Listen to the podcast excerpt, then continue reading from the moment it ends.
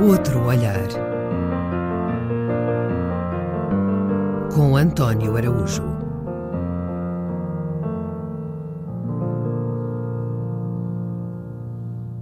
O livro do Kama Sutra, como todos sabem, é um tratado antigo que foi feito numa loja dos indianos e descreve muitas posições marotas.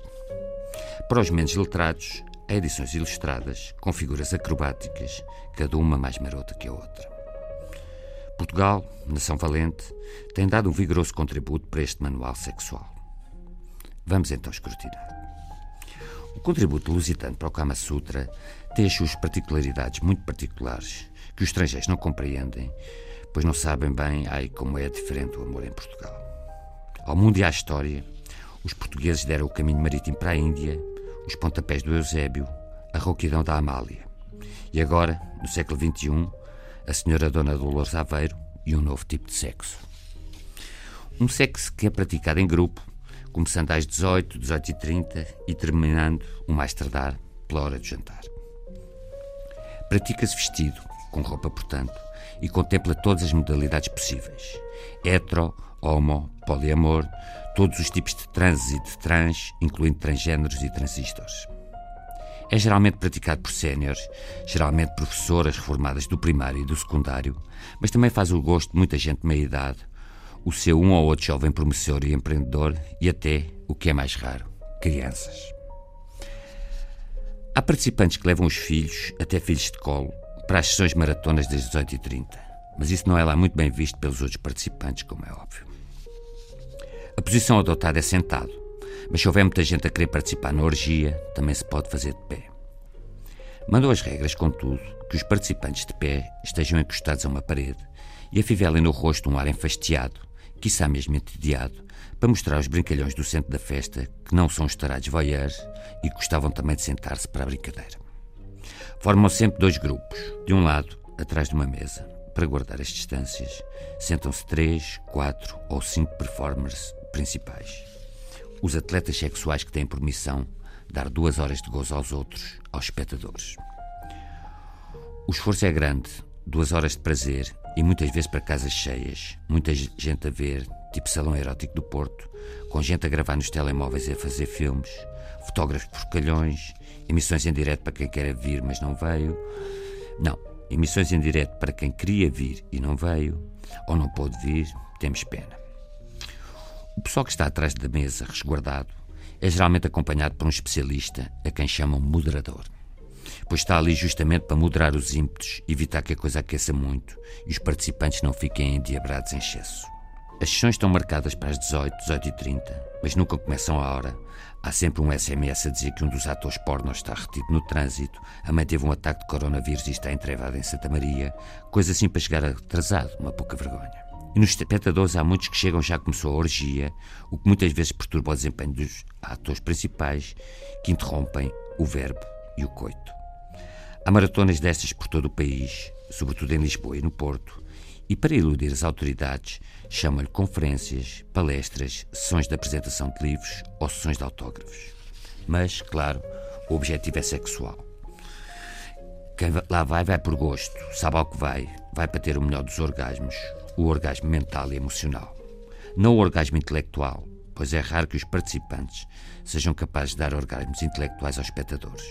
Geralmente é só uma coisa mental rapidinha e fugaz, muito passageira, ou emocional. Se o autor principal que escreveu um livro já está velhinho ou prestes a morrer, ou se o livro a apresentar falar da filha adolescente com uma doença irrevogável. Aí, o orgasmo emocional é praticamente garantido, seja qual for a idade, o estado de saúde e os dotes dos participantes. Depoimento sobre filha adolescente com doença terrível e irrevogável é orgasmo emocional garantido. Nunca falha. Limpinho. A coisa começa com o moderador a agradecer, a dar a palavra à primeira estrela porno, que diz que vai atuar só 5 ou 10 minutos, mas depois entusiasma-se com o exercício do onanismo furioso e em público e dá-nos às meias horas e três quartos de hora de exibicionismo masturbatório, sem parar para respirar, só uma pouca d'água de vez em quando, um corredor de fundo. O moderador e os outros ficam um bocadinho incomodados, começam a olhar para os relógios dos telemóveis, estranham a dificuldade do primeiro orador em alcançar o êxtase. E a plateia começa também a ficar incomodada, pois percebe que assim fica comprimido o tempo dela própria meter a sua colherada e atingir o seu clímax, naquilo que se chama o período de perguntas e respostas. O já famoso período de perguntas e respostas consagrado no Kama Sutra. A maioria dos espectadores vai a estas sessões só para entrarem no período das perguntas e respostas, mas sabem que primeiro têm de gramar com dois ou três oradores, alguns deles com dificuldades em chegar ao cúmulo. Os moderadores, quando começam a sentir a plateia a ronronar, a sussurrar, a resfolgar, até mesmo a relinchar, os tambores da impaciência a batucar, a comichão a comichar, as senhoras professoras reformadas do secundário a trocarem olhares reprovadores, os, os cavalheiros a remexerem-se nas cadeiras, chegado a este momento, os bons moderadores, os moderadores vintage, que já moderaram muito salão erótico e muita feira da pornografia, os moderadores vintage têm maturidade e assertividade para chamarem a atenção do orador que não se cala. Fazem-no geralmente através de um papelinho onde escrevem a sentença.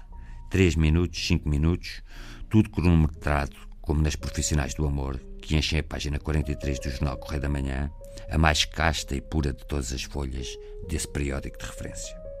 Admoestado pelo moderador, o orador primeiro ouve, mas faz que não ouve, geme só mais um bocadinho, está embalado a ver se chega ao sétimo ou não, e por isso, quando lhe tirou a palavra ou corta um microfone, geralmente a mua, cruza os braços e fica com um ar lixado, lixadíssimo, mas a disfarçar bem.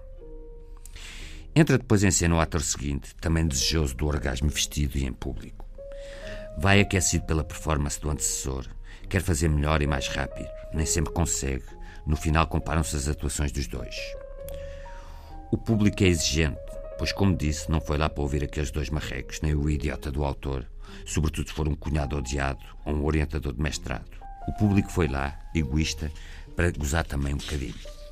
Há moderadores cruéis ou insensíveis que não compreendem as necessidades sexuais da plateia e até há casos, pasme-se, de abolição do período de perguntas e respostas. Bem, dado o adiantado da hora, é melhor não haver perguntas e respostas. O adiantado da hora. Mas agora há horas e minutos para a sexualidade. Pouca vergonha. E a culpa, claro, foi da Troika.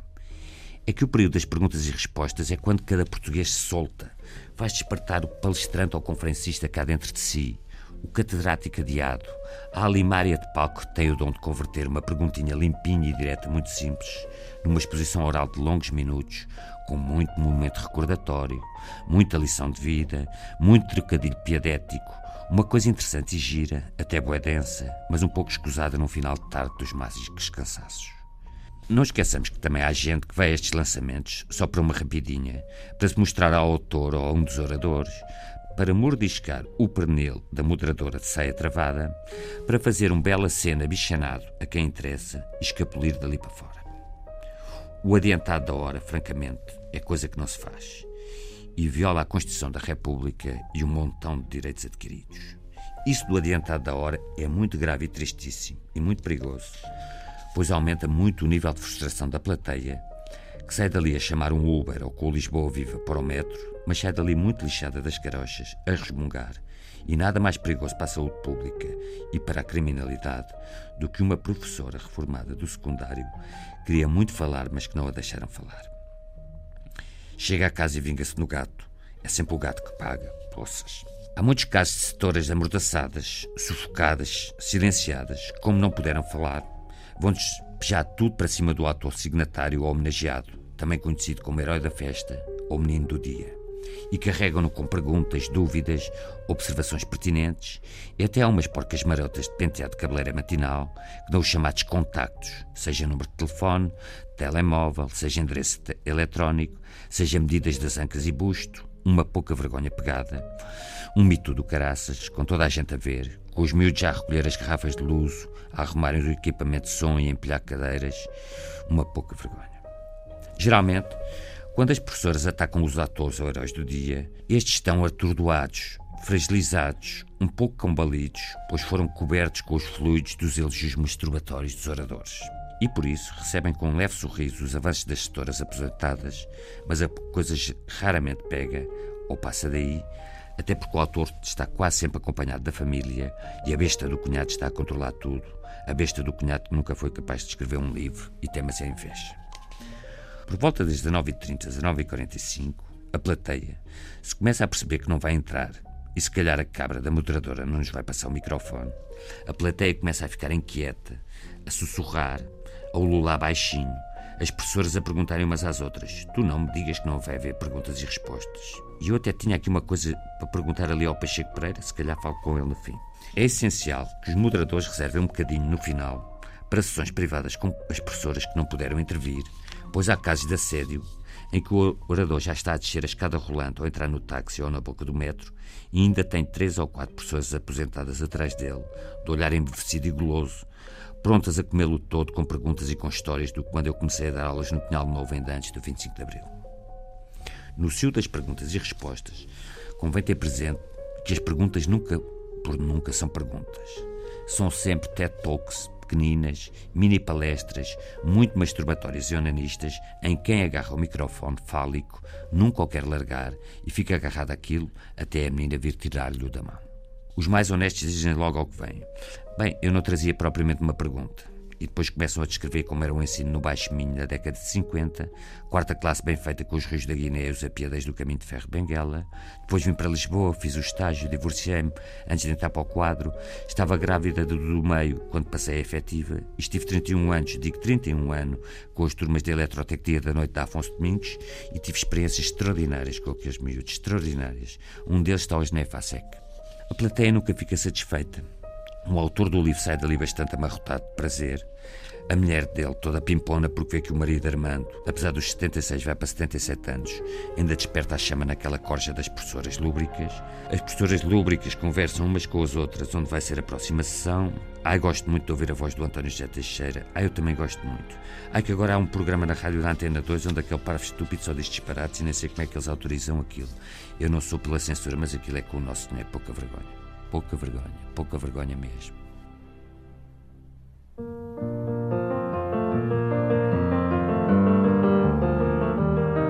Outro olhar. Com António Araújo.